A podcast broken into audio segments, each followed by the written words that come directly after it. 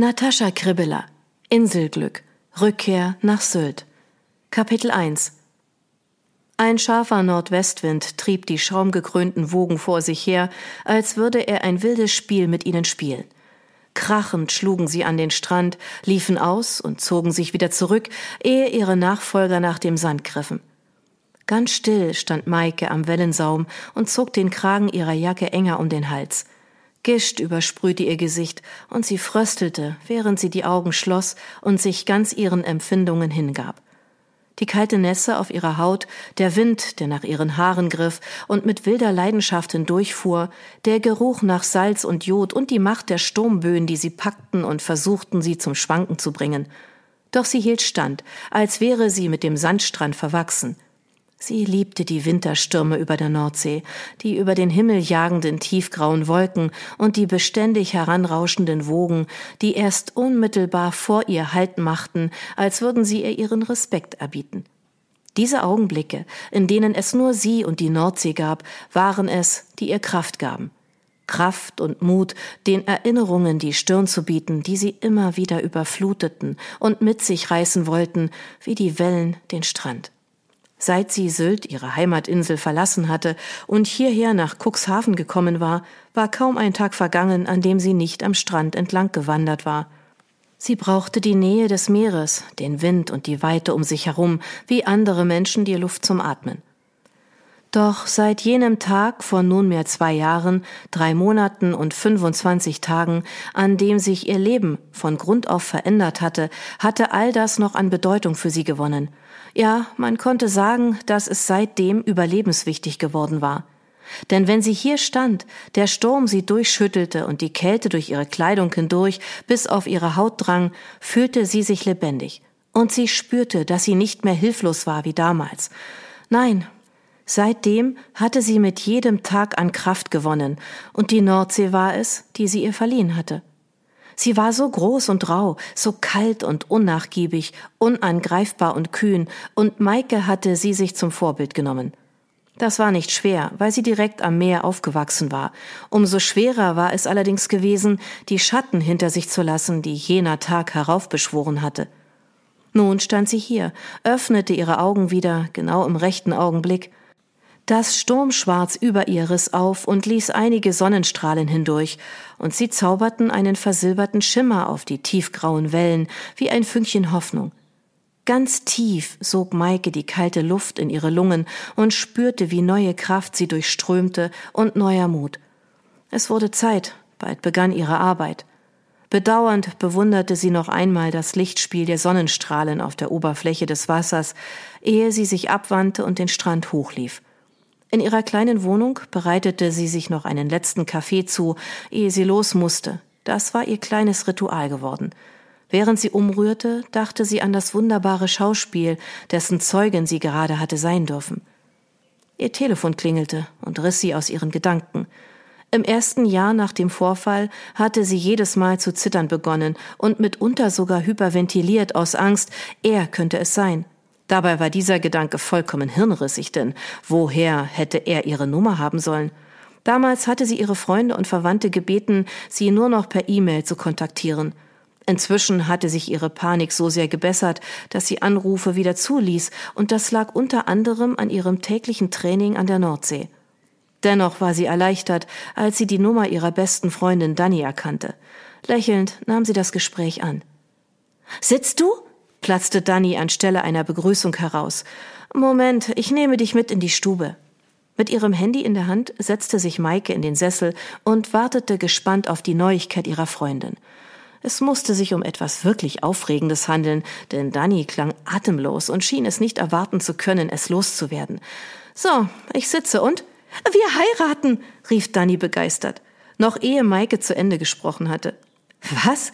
rief sie zurück. Wirklich? Das ist ja, ja, ich könnte abheben. Torben hat mir einen Antrag gemacht, genau an unserem vierten Jahrestag. Ist das nicht großartig? Und wie? Das ist wirklich wunderschön. Es war wie im Film. Wir gingen am Strand spazieren und plötzlich ging er vor mir in die Knie und zog einen Ring aus seiner Tasche. Ich hab geheult wie ein Schlosshund. Das kann ich mir vorstellen. Wie romantisch. Oh, Süße, das ist so schön. Ich freue mich riesig für euch. Maike spürte, wie sie vor lauter Rührung selbst ganz feuchte Augen bekam. Torben ist wirklich das Beste, was mir je im Leben passiert ist. Danny machte eine kleine Pause. Du kommst doch zur Hochzeit, oder? Plötzlich klang sie ganz anders, unsicher, besorgt. Ihre Freude schien wie weggewischt. Maike schluckte. Ich, äh, du bist meine beste Freundin. Tu mir das bitte nicht an, Maike. Ohne dich heirate ich nicht. Und das musst du dann Torben klar machen. Sie seufzte so laut, dass es durch das Telefon zu hören war. Wie lange warst du jetzt nicht mehr hier? Knapp zweieinhalb Jahre? Wie lange willst du dir dein Leben noch von den Erinnerungen verderben lassen? Für einen Moment musste Maike durchatmen, um den Stimmungsumschwung zu verarbeiten und um die Bilder wieder zu verscheuchen, die Danny gerade heraufbeschworen hatte. Du hast ja recht, sagte sie leise. Als sie ihre Heimatinsel Sylt verlassen und hierher nach Cuxhaven gezogen war, um ihren Erinnerungen zu entfliehen, war sie fest entschlossen gewesen, nie wieder zurückzukehren. Dabei wusste sie, dass sie ihren Eltern und Freundinnen damit das Herz brach, und auch ein Teil ihres eigenen Herzens war seitdem zu Eis erstarrt. Damals jedoch war es ihr als einzig möglicher Ausweg erschienen, um überhaupt weiterleben zu können. Je länger sie jedoch fort war, je mehr neuen Lebensmut ihr die Nordsee schenkte, desto öfter musste sie an Zuhause denken. An Mama und Papa, Danny und die anderen, all das, was sie zurückgelassen hatte. War es das wert? Durfte sie zulassen, dass dieses Arschloch, das sie für sich Monster nannte, immer noch so große Macht auf sie ausübte? Je mehr Zeit verging, desto öfter hatten sich die guten Erinnerungen vor die schrecklichen geschoben, hatten sie übertüncht wie mit frischer Farbe und sie spürte mehr und mehr, dass ihr Entschluss bröckelte, Sylt niemals wiedersehen zu wollen, dass sie keine Lust mehr hatte, wegen dieses Typen in der Fremde zu hocken und ihre Lieben zu vermissen. Um ehrlich zu sein, hatte sie während einiger besonderer mutiger Momente sogar bereits darüber nachgedacht, zurückzukehren. Natürlich habe ich recht, sagte Danny. Bitte, Maike, an meinem Hochzeitstag brauche ich dich an meiner Seite. Und am besten auch vorher schon. Wer soll mir sagen, welches Brautkleid mir am besten steht oder welche Frisur? Wer soll meine Trauzeugin sein, wenn nicht du? Maike war gerührt. Mit einem Mal spürte sie wieder, wie sehr sie ihre Freundin vermisste und, wenn sie ehrlich war, wie sehr sie Sylt vermisste. Ich soll deine Trauzeugin sein? flüsterte sie. Natürlich, was denkst du denn? Dafür kommst nur du in Frage. Wir beide kennen uns schon unser ganzes Leben und denk doch mal an deine Eltern. Was meinst du, wie sie sich freuen würden, wenn du sie mal besuchst? Sie werden auch nicht jünger, weißt du? Ja, das wusste sie. Maike dachte oft an ihre Eltern und wie jedes Mal plagte sie das schlechte Gewissen.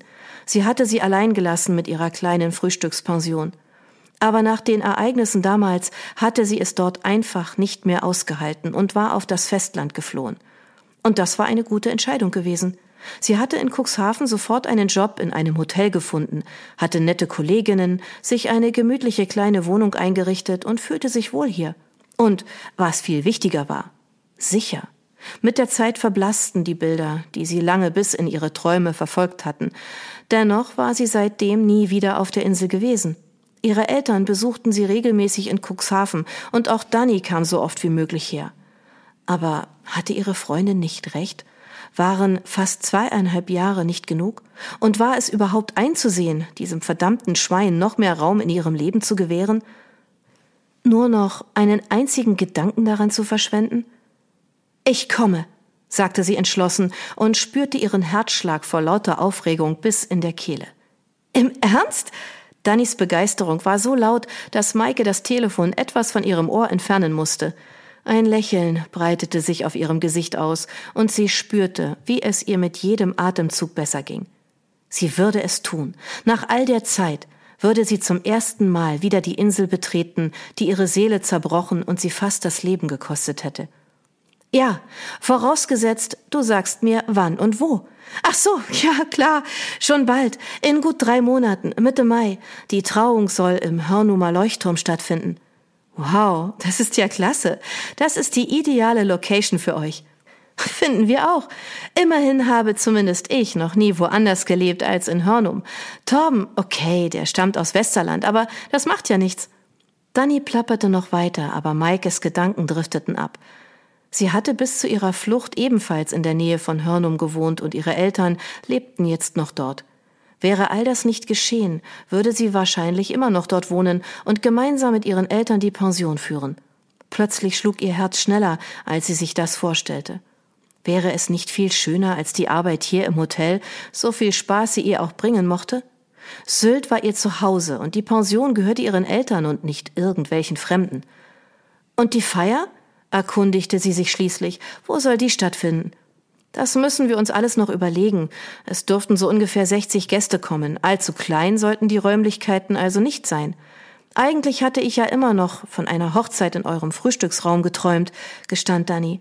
Der ist so gemütlich eingerichtet und dann dieser grandiose Ausblick direkt auf die Nordsee.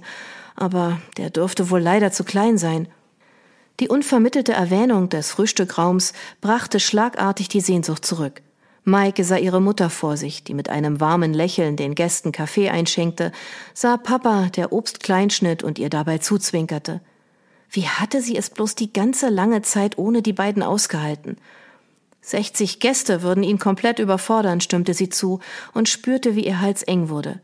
Ich würde sagen, zwanzig wäre die Obergrenze, höchstens fünfundzwanzig. Rasch schluckte sie die Wehmut hinunter, um das Glück ihrer Freundin nicht zu trüben. Nee, das kriegen wir nicht hin, erklärte Danny. Wir wollen gern alle, die uns wichtig sind, dabei haben. Schließlich wird das der wichtigste Tag in unserem Leben. Maike fiel etwas ein. Hey, ich hab dir doch mal von Sophie erzählt, meiner ehemaligen Kollegin. Meinst du die, die nach Sylt gezogen ist? Genau. Sie arbeitet in einem Hotel in List. Es liegt direkt am Strand und ist ziemlich groß. Soll ich dir mal ihre Nummer geben? Das klingt toll, klar, gerne.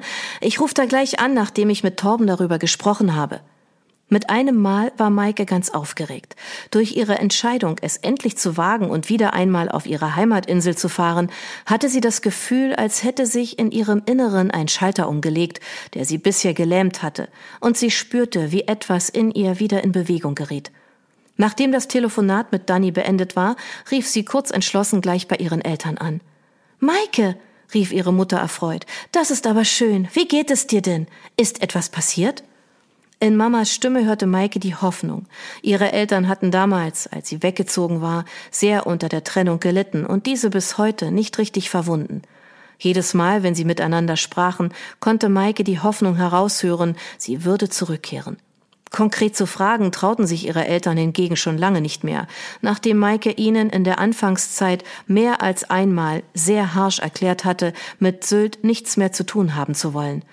Nein, erwiderte sie, wobei doch. Danny rief mich gerade an. Stell dir vor, sie und Torben wollen heiraten. Was? Das ist ja eine tolle Neuigkeit. Ich habe mir schon so etwas gedacht. Die beiden sind so ein nettes Paar. Erneut wusste Maike nur anhand des Klanges der Stimme ihrer Mutter, was sie damit ausdrücken wollte. Wann ist es denn bei dir endlich soweit, Kind? Ist es nicht langsam an der Zeit, mit dieser Sache abzuschließen, so furchtbar sie auch war? Möglich, dass sie damit recht hatte. Jedoch gab es niemanden, den sie vorstellen konnte. Mit dem Thema Männer war sie durch. Jedenfalls hatte sie das bisher gedacht. Aber nachdem sie die Liebe und Zärtlichkeit in Dannys Stimme gehört hatte, stellte sie fest, dass ihr doch etwas fehlte. War es nicht so, dass sie sich nach jemandem sehnte, an den sie sich auch einmal anlehnen konnte? Jemandem, dem sie ihr Herz ausschütten, der für sie da sein würde. Und sie für ihn. Bisher hatte sie ihre Last allein getragen und war daran gewachsen, war beständig stärker geworden. Doch wäre es nicht schön, auch mal wieder schwach sein zu dürfen, ohne dass diese Schwäche ausgenutzt wurde?